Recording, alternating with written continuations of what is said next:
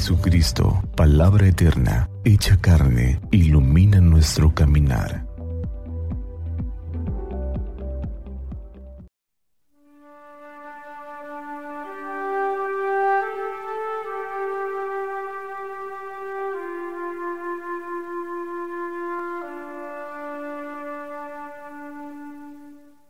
Miércoles 26 de octubre del año 2022. Del Santo Evangelio según San Lucas, capítulo 13, versículos del 22 al 30. En aquel tiempo, Jesús iba enseñando por ciudades y pueblos mientras se encaminaba a Jerusalén. Alguien le preguntó, Señor, ¿es verdad que son pocos los que se salvan? Jesús le respondió, esfuércense por entrar por la puerta que es angosta pues yo les aseguro que muchos tratarán de entrar y no podrán.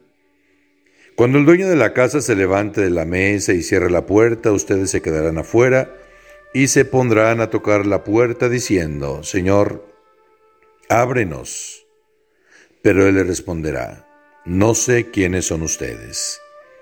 Entonces le dirán con insistencia, hemos comido y bebido contigo y tú has enseñado en nuestras plazas. Pero él replicará, yo les aseguro que no sé quiénes son ustedes. Apártense de mí, todos ustedes los que hacen el mal. Entonces llorarán ustedes y se desesperarán cuando vean a Abraham, a Isaac, a Jacob y a todos los profetas en el reino de Dios, y ustedes se vean echados fuera. Vendrán muchos del oriente y del poniente, del norte y del sur, y participarán en el banquete del reino de Dios.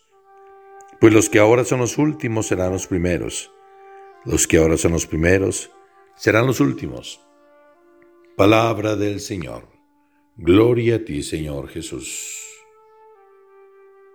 ¿Cuántos podrán salvarse?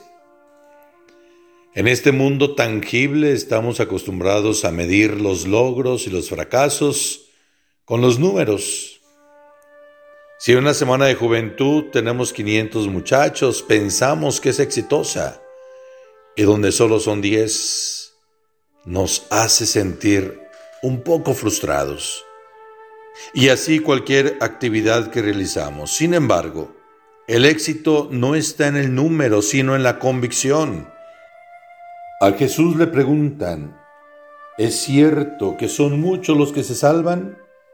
Y él por respuesta exige, esfuércense por entrar por la puerta angosta. No responde la pregunta, pero insiste que hay una cabida para muchos, pues vendrán del oriente y del occidente y entrarán en el reino. Con esto quiere señalar que no se salvan por raza o por fama, sino por perseverancia. Si los de casa, a quien está reservado el reino, se duermen en sus laureles, entonces los lugares apartados para ellos serán ocupados por otros, que haciendo fila para entrar han reservado su corazón para Dios.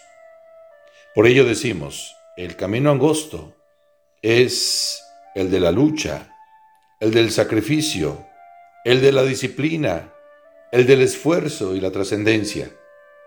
Solo este camino nos puede conducir a Cristo y con Él a la salvación eterna.